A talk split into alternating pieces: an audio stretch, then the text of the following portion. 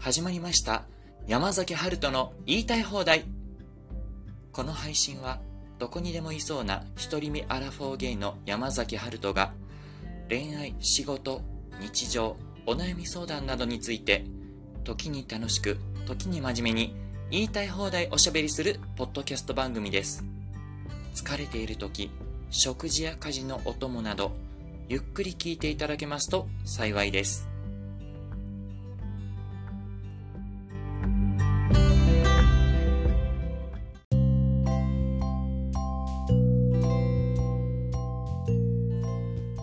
ということで、第12回目始めます。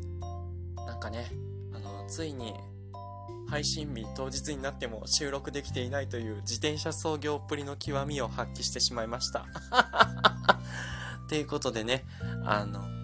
まあ、仕事とかね、週末とかもバタバタしてて、全然追いつかないっすね。うん、マジで無理。いやだけどね、これはね、やっぱりやるって決めたからにはもうなんか意地でもね、やらないとちょっと気が済まないなっていうことで、はい、配信してまいります。で、まあね、結構気温が下がってきて、秋が、まあこれからね、どんどん深まっていく中で、まああの、気温が下がると人肌恋しくなるという方も結構いらっしゃるんじゃないかと思います。で僕なんかは結構、まあ、あのご多分に漏れず人肌恋しいわけですけれども、まあ、あのこういう時はねあの、まあ、毎年のことなんですけど、まあ、毎年あの 毎年寂しいってダメじゃねえかっていう話なんですけどあのまあね寂しい曲を聴きながら、まあ、あのもうちょっと寒くなってきたらコートなんかも着るわけで、まあ、あのコートのねあの襟を立てて、まあ、マフラーもギュッと締めてもうね体の中のぬくもりが逃げていかないようにこう背中丸めてねあのイルミネーションがさんさんと光り輝くこう通り道をねこう一人で革靴をコツコツね鳴らしながら歩くわけです、まあ、そうしたらねもうあの寂しさを要は極めるわけですよ、うん、ああもうこれ以上の寂しさはない。寂しさは突き詰めるみたいなね。そしたらね、なんか意外と、あ、なんかちょっとそういう自分はありかも、みたいなね。いい年こいて自分に酔ってんじゃねえよっていうね、話なんですけれども、うん、なんか、寂しさもおしゃれにまとってみようぜ的なね。うん。で、こう、ちょっとホットのコーヒーなんかブラックで飲んでみたりして、はあ、寒いとか言って、手なんか温めてみたりして。もうね、そういうことをね、過去数年やってると、割と体勢がついてくるんですよね。うん。あの、別にそういう自分が好きとかじゃなくて、もうなんか今年もこういう感じね、みたいな。うん。だ、ダメなんだけど、あの 慣れちゃいますね。うん。で、こう、やっぱり冬はまコートも、まあ、服とかもいろいろ着るので、まあ、おしゃれをね、できるだけあの楽しみたいなっていうのがあって、うん、まあ、またあの、これからちょっとクローゼットの中ひっくり返しながら、あなんかこんなセーターあったなとか、こんなカーディガンあったなとかね、まあ、ちょっと見ながら、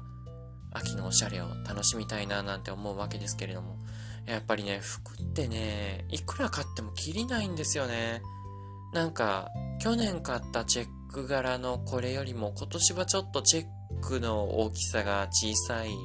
なんかこれの方がちょっと可愛いかなとか。まあでも、まあ、無地のコートばっかり持ってたらちょっとチェック柄のズボン持ってた方が可愛いかなとか。でもチェック柄って仕事には着ていけないし、遊びでも結構まあ着ていける場所を選んじゃうのかなとか思うと、なかなかね、ちょっと可愛いんだけど難しいなっていうね、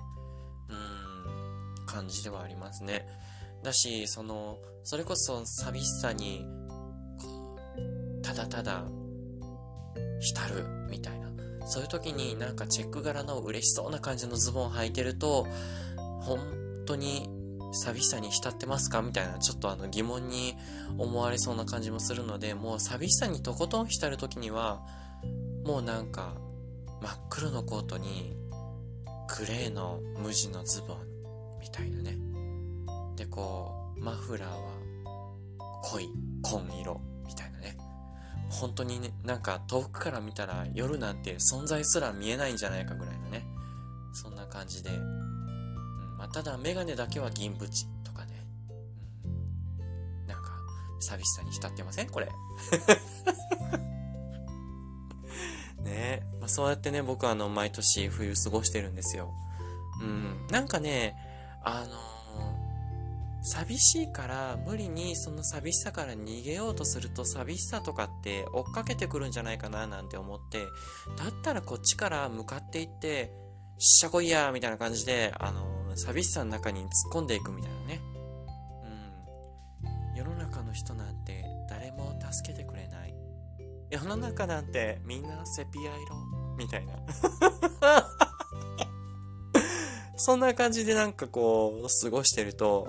なんか、寂しさの方から頭おかしいんじゃねって言ってこう、逃げていくような気がして、そしたらなんかこう、楽しいイベントとか、なんかそういうのが舞い込んでくんじゃないかななんてね、個人的には思ったりして、なんか、そうやってあと、あの、ひとしきり寂しさに浸りに浸ったら、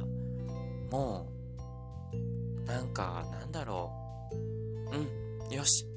ちょっと、ソフトクリームが乗っかった飲み物でも飲んでみようかなとか、このくそ寒いのにそういうことをね、あの、クレイジーなことを思いついてみたりなんかして、なんか、そういう自分が結構楽しくなってきて、こう、そしたらこう、周りが見えるようになってきて、あ、なんだ、巷でこんなもの売られてんじゃんとかね。あの、まあ、よくって言ったらあれなんですけど、あの、コンビニとかの100円お菓子ってあるじゃないですか。僕あの100円お菓子すごい好きで、今もう結構ね、あの値段高騰しちゃって、まあ、100円じゃなくて120何円とか、ややもすれば200円とかね、してるのもありますけれども、まあそういうのね、結構見るの好きで、あの、冬限定みたいなお菓子結構出てましてね。うんなんかそうやって寂しさでこう苦しくなって、寂しさに一人でとことんこう、浸って、もうなんならあの、ちょっと寂しさに打ちひしがれすぎて涙ちょちょぎれるぐらいまで行ったら、割とね、そういうあの、ソフトクリームの浮かんだ飲み物とかね、あの、目に入って、で、そうこうしてるうちにこう、コンビニの100円お菓子の、あの、冬季限定のものがね、目に入ったりなんかして、どんどんこう、あ、なんだ、結構捨てたもんじゃないねっていう風に思えるようになってきて、なんか、どこのバス停のママだよみたいな感じなんですけど、うん。なんかね、とことん突き詰めてみると、いろいろこ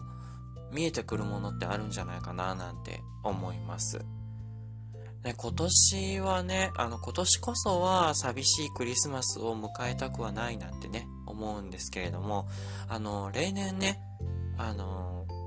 まあ、冬の時期、まあ、特にクリスマスシーズンなんかですよね。まあ、そういう時は、あの、クリスマス時期で値上がりしたケーキだの、なんだのあるじゃないですか。もう、あの、クリスマスだからって言ってスイーツが軒並み値上がりしてみたいなね。で、高値で買わされてんだこの人たちとか言って思いながらね、あの、横目に見ながら、絶対買ってやんねえとか、で、あの、こっちは、まあ一人だから、まああの、一応山崎春人って言ってるからっていうわけじゃないんですけれども、あのスーパーでね、山崎の、ショートケーキとかね、山崎のっていうのがちょっとポイントなのかもしれないですけども、フジパンとか、なんか、ブルボンとかいろいろあるだろうとか思うんですけれども、そこはね、あの、山崎春人長らくやらしてもろてるんで ね、なので、あの、山崎のショートケーキを、まあ、もしくはモンブランでもいいかなと思うんですけども、買わしていただいて、まあ、ちょっとね、一人でお家でクリスマス感を味わわせていただいて、うん。で、まあ、あのそこでね、もうあの、そういう時になったらもうそこまで行ったらもう寂しいとかはなくなってるので、まああの、面白いとかね、あ、なんか例年こうやって楽しんで、また今年もこうやって迎えられたとかね、うん。なんかこう、そういう気持ちになって、まあ楽しめるんですよね。うん。まあ、さすがに一人であの、プレゼント交換とかはしないんですけれども、まあでも今年どうでしょうね。あの、物価が高騰しているじゃないですか。だから、なんか、例年は、なんか、コート買っちゃおうとか、なんか、おしゃれなシャツ買っちゃおうとか、なんか自分へのご褒美って、毎年なんだかんだ買ってると思うんですけど、今年ね、あの、見てても、まあ、結構、洋服一つとっても高いんですよね。これまで同じ洋服がこの値段で買えてたのにもうこの値段じゃ買えないとか、同じ値段で買おうと思ったらすごいあの、例えばコートなんかの丈がすごい短くなっててもう、これコートじゃないじゃん、お尻出てるじゃん、ブルゾンじゃん、みたいなね。とか、なんか、ニットとかでもすごいあの生地が薄くなったりとか、なんかそういうの見てるとちょっと、なんだか値段出した割にはちょっと楽しめないな、みたいなのもあったりして、まあちょっとね、洋服的なご褒美はちょっと買わないかなとか思うと、まあ、ちょっと今あのスマホがね、すごいあのボロボロになってきて、あの電池がもうあの1日持たなくなってきてて、まあ、そろそろね、買い替え時かななんて思ってるので、まあ、こういうね、あのクリスマス時期とか、あのボーナス時期とかに買うとね、お値段高めっていう説があるので、まあ、もうちょっと、まあ、クリスマスプレゼントとは言いながら、あの、来年になったりするのかもしれないんですけど、ちょっとスマホをね、買い替えたいななんて思いますね。まあ、スマホを買い替えたら、この僕が今録音しているこのスマホ収録もちったいい音質になるのかななんて期待してるんですけれどもね。うん。あとこう、僕あの、ピアノの演奏動画とかも、まあ、載せたり、ツイッターにね、してるんですけれども、まあ、あの、それも結構ね、あの、動画を撮影してると、スマホの電池が、なんか発熱しちゃって、で、あの、撮影してる最中にスマホがこう撮影がバーンって終わっちゃうんですよね。うん。スマホ本体の温度が上昇したため、撮影を終了しましたみたいなメッセージがバンって出てて、せっかく今うまく弾けたのにみたいなね。なんかそんなのがありまして、なんか、そういうのもね、新しいスマホになったら改善されるといいなとか思うんですけどね。まあ、スマホにお金をかけた方がいいのかな。でもハイエンドモデルなんてなんか電池持たなそうだし、ハイスペックだけどね。なんかいろいろちょっとそんなモヤモヤしてると、これっていう、これが欲しいみたいなのも、なんかちょっと定まらない状態で、もやもや、もやもや、シュビドゥバー、ドゥビドゥバーみたいな気持ちでね、います。うん。いやー、なんだろう。秋、寂しい。うん人肌濃い、まあそれにもあの浸って、で、クリスマスを迎えて、まあ来年への展望。そうやって、まあ大体でもね、そうやってやっていくとね、大体2月ぐらいね、きつくなっていくんですよ。いつまでこんな暮らししてるんだろうって、もう2月激闇ですよ。大体ね、あの、クリスマスって周りがシャンシャンシャンシャン言ってるじゃないですか。あの、テレビなんかでもそうですし、街中でもあの BGM でもシャンシャンシャンシャンずっとね、なってるから、あもううっせえなとか思いながら聞いてんですけど、まあそれでもね、あの、うるさいなと思って聞きながらも、まあシャンシャン言われると、まあこっちもシャンシャンみたいな気分になってきて、なんかこう、コツコツ寂しさでこう、襟を締めて歩いている中でもなんか、あクリスマスだななんて、こう、雪でも降らないかなとか思って、空を見上げてみると、めっちゃ星が輝いててくっそ寒そうみたいな感じなんですけど、これがね、あの、1月2月ってなってくると、やっぱ日照時間の短さゆえなのか、なんかね、気持ちがすさんでくるんですよね。まあそういう時こそ、あの、僕、こうやっぱ1月2月苦手なんですよね。だから、そういう時こそこう、気心知れた友達と、なんだろう。なんでもいいんですけどね。鍋でもつっつくとか。まあそのあたりが結構、あの、ベタかもしれないけど、まあ、寂しさが紛れてちょっとほっこりするのかなと。カニはね、食べに行ってもいいんですよ。だけど、カニって剥いたり食べたりしてる間、あの、無言になっちゃうのがね、ちょっと寂しいんですよね、個人的に。あと、カニをこう、無理やりほじくり出して食べてる間にね、口怪我するんですよ、僕。だからね、カニ大好きなんだけど、苦手で、もうなんならあの、カニスティックでいいです。安い男だね。カニスティックであの、タラバガニ食べた気持ちになれるっていうね。うん。あの、スーパーでも今ね、お安く売ってますよね。カニスティックとか、あの、カニのそういうカニサラダみたいなやつね。うん。ああいうの結構、あ、カニカニと思って食べれるぐらいの下の鈍さなので、あの、全然多分ズワイガニだからとか、タラバガニだからとかね、あんまりわかんないんですよね。うん。でも、あと冬で言うと、あの、まあ、全然ね、あ、もうあの まだ秋も差し掛かったばっかりなのに、冬のしかも割と先の方の話してますけど、すき焼き好きなんですよね。なので、あの、コロナ禍なんかは結構人に会わなくて飲み会なんかも減って、まあその分浮いたお金でちょっといい肉ではないんですけど、スーパーで普段絶対自分が手を出さないような牛肉とかを使って、まああの、すき焼き用のね。まあ、とはいえ、あの、半額シールとか貼られたやつではあるんですけれども、まあ、それを使って、すき焼きをするというね、ちょっとプチ贅沢みたいなこともコロナ禍ではしておりましたけれどもね。今年はだから物価高だからどこまでそういうことをするのかも悩みどころなんですよね。うん、なんか例年通りやってたらすごい、え、こんな食費かかってたっけみたいなことになりかねないかなとか思ったりして、うん。だから、まあ、あの、バーベキューね、すごい好きで、今年の夏も、まあ、それも、まあ、春も、まあ、ちょうどね、あのこの、今週末先週末もう結構あの、バーベキューしてきたんですけど、バーベキューね、あの、今年気づけば毎シーズンやってんですけども、しかも手ぶらでできって、あの、大阪市内でね、楽しめるみたいな、街中で手ぶらで楽しめて、お酒も飲み放題でみたいな、もうなんか、夢みたいなバーベキュー会場に何回行ってんだって話なんですけど、ね、そういうのを結構今年やってて、まあ、そこ結構バーベキューで、まあ手ぶらで行けて、まあ、それで道具とかも全部面倒見てもらって、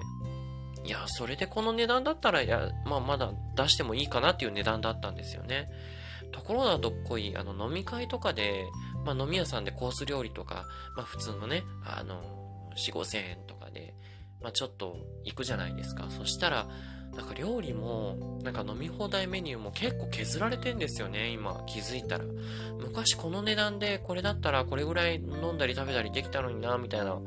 のがあるんですよね。まあそれを思うと、なんか気軽に外食っていうのもちょっとしづらくなっちゃったな、とか、まあどうせ外食するならもう、とことん高くじゃないですけど、まあ旅行して、まあその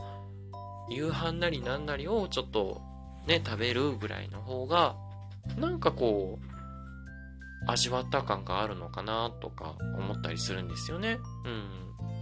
ん。だから、本当に外食の頻度、お友達と食べるとかだったら、まあ、あの、サイゼリアとか、まあ、飲み屋さんでもね、あの、鳥貴族とか、この間なんかもあの、大阪の京橋のすごい美味しい唐揚げ屋さん安くて、え、これこの値段でいいの？みたいなところをちょっと言ったんですけど、まあそういうところをこう探していくのは好きなんですけども、うん、まあそういうとこ以外だと本当に行かなくなっちゃいましたね。うん、大好きなカレー屋さんも最近トントンご無沙汰で、あの、チーズナンね、大好きだったんですけど全然行ってなくてだ、からね、外食に走らなくなったし、カフェもすごい好きだったんですよ。カフェのあの、ランチプレートとかね。1000円でハンバーグとサラダとなんかちょっと美味しい小鉢みたいなのついて、で、あの、デザートもついて、みたいなところ結構ね、大阪市内でもあったんですけど、もう今1000円じゃランチプレートなんて食べれないですもんね。うん。大体、今って大阪市内でランチプレートちょっと美味しいの食べようと思ったら1500円ぐらい見とかないとね厳しいですし、そう思うとなんか1000円と1500円ってなんかそんなに変わんないのに変わんないのに、いや、値段にしたら、数字にしたら1.5倍なんですけど、まあ、言うて500円って、100円均一で4回、ね、4個何か買えるっていう感じなんですけど、まあそんなになんか友達と行ったりとかした時にそこまでこう気にならないのかなとか思うような値段でも、一人だったらすごい気になっちゃうんですよね。たかだか一人のご飯で、なんならチキンラーメン一杯で済むような一人のご飯で、1500円かけるのかとか思っちゃうと、なんかちょっといけなくなっちゃうせこい自分がいて、うん。でね、あの、まあ、それのつながりで言うと、マクドナルドがちょっと最近高く感じるようになっちゃって、うん。なんか、700円前後ぐらい出して、ハンバーガーすごいなんかもう4分の3ぐらいの大きさなんじゃないかなっていうぐらい、え、な、なんかこのおもちゃみたいなハンバーガー何ですかみたいな。な感じにちょっと思えちゃってね。だからマクドナルドも結構昔好きだったんですけども、行かなくなっちゃいましたね。うん。あの、これ、もうすごいケチケチ将軍の僕だからかもしれないんですけど、あの、マクドナルドでね、こう、まあ、イートインで、こう、お金を支払いして、じゃあ何番でお待ちくださいとかってちょっと横にずれて並んでるじゃないですか。でね、その時にね、あの、まああの、ハンバーガーは流れ作業で作ってくださるの、まあ、なかなかね、奥の方で作ってくださるのをこう手前にできてくるのを見るだけって、なかなかこう見づらかったりするんですけど、あの、ポテトを揚げてる様子とか、あの、ザックザック塩を混ぜてるところって、結構ね、あの、右にずれて並んでるところから見えたりするんですけどね。ああいう時に、これ自分のポテトかなっていうやつを、なんかこう、ザザザってその赤いポテトの箱っていうか容器の中に入れてくださるのをね、こう見てるとね、なんかこう、ザーってあの金属のなんかスコップみたいなのに入れてくださるじゃないですか。あれ、見てるときに、ザーって一すくいで入れて、で、こう、ちょっと物足りないな、みたいな状態で、お店の人が、もう一声ね、入れてくださるお店とかあったりすると、よしとか思うんですよね。そう、さっきの1杯目は物足りなかった。うん。2杯目入れて正解。あんた正解って。もうすごい、あのー、手元しか見てないから。ね、それで、一本でも取りぼ、取りこぼすんじゃないよと思いながら念をね、かけてね、こう、ポテトをね、じっと見つめて、そうやってこう、盛りだくさん持ってくれたポテトが自分のバーガーと共に自分の注文として出てきた時の感動たるやね。いや、本当に。こういうこと言ってるからもう、あの、いつまで経っても一人なのかもしれないんですけれども、あのね、全然ね、友達と行った時にね、そんなね、あの、1円でも安いご飯屋さん探したりしないですからね。うん。これあくまでも一人で行った時ですよ。一人で行った時に、そういう人、自分の心の中でね、あの、マクドナルドのポテトでね、葛藤してんですよ。うん。一本でも多くあの、容器の中に入れ入れ入るんだみたいな。もう塩なんてどうでもいいみたいな。もう大小問わなくてもいい。もう、そのちっちゃい隙間に、あの、破片みたいなポテトがいっぱい詰まっちゃってもいいから、一本でもいいから入ってみたいな。もう昔みたいに長いポテトがたくさん入ったポテト M サイズなんて期待しないから。もう、本当に、一個でも一かけらでも多く入ってみたいな。念力をかけてます。うん。まあね。あの、そうやってなんだかんだ楽しんでんですよね。で、あの、それがね、あの、よし !2 杯目いった。さすが、あんたやるね。分かってるよって思ってたやつが全然違う人のプレートに行ったりすると、とか思うんですよね。心の中で。だよって。まあまあでもね、あの、一応ここであの他人の幸せを喜ばないと、あの自分にも幸せが巡ってこないかななんて思うので、あの 絶対巡ってこないよね、こんなこと言ってる人。あのそう。だから、よし、じゃあ、それはその人のところに行った。じゃあ次は自分の番だねと思って、よしよし、入れ入れ、ポテト入れ入れ、と思って、またね、年力が始まるわけですよ。だからね、あの、僕の前後でポテトもらってる人は、あの、僕の念が入ってます。じゃあね。いや、ごめんなさいね、本当に。いや、でもね、なんかそういうちっちゃい頃、ことで、なんかこう、ちょっと楽しみ見つけるとか、でね、すごいなんかもうやる気のなさそうなクルーの人だったら、もう一杯目でもうザーって吐いて、もう適当にそれっぽく入ったら、もうはいポンみたいな感じで置く人もいるんですよね。もう、そうなったら、もうなんか、あ、もうこのマクドナルドで僕はこのポテトしかもらえなかったから、もうここで役落としだと。うん。よし、このちっちゃいポテト、ちょっと少なめなポテトをもらったことで、もうこれ以上悪いことは起き、起きない。うん、大丈夫。もうここで焼く落とし。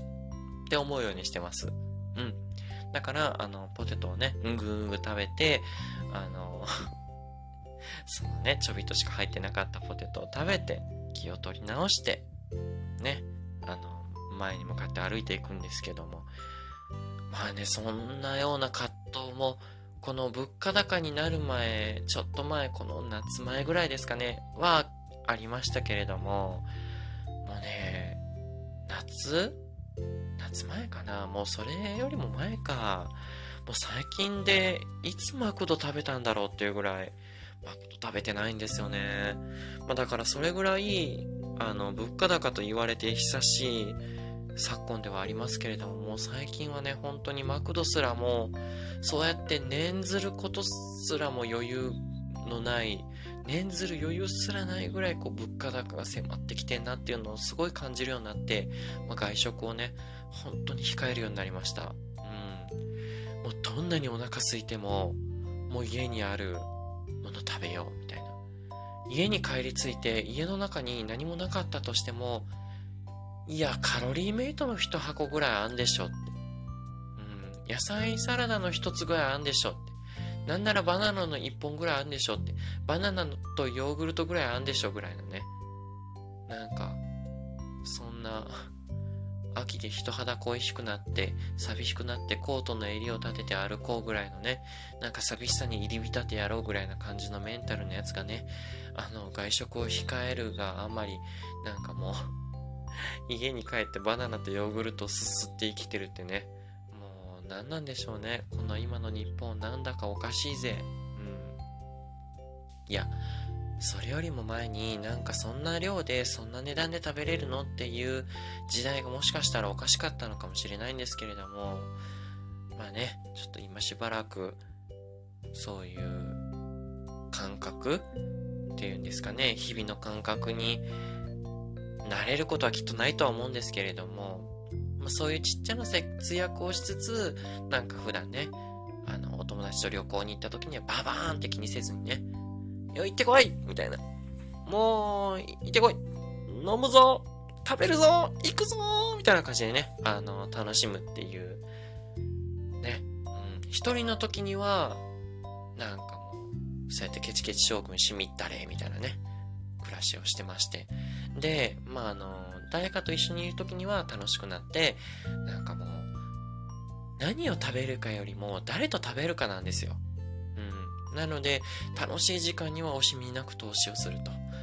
いう生活で、こう、いつの間にかね、寂しさが消えたらいいななんて思っておりますけれども。まあね、あの、こんな雑談して、あの、あと、50分ぐらいで今日が終わっちゃうので、急いで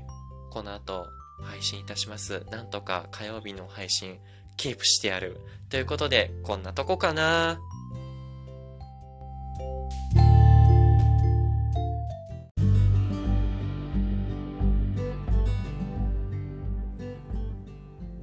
山崎春人の言いたい放題では皆様からのお便りを募集しています。質問、お悩み、配信で取り上げてほしいテーマなど、何でもどしどしお寄せいただけますと幸いです。お便りは番組説明文にあるお便りフォーム、Twitter アカウントの DM やコメントでお待ちしております。それでは次回の配信まで皆様がせめて心の中でだけでも自分の気持ちに素直になって言いたい放題言えますように。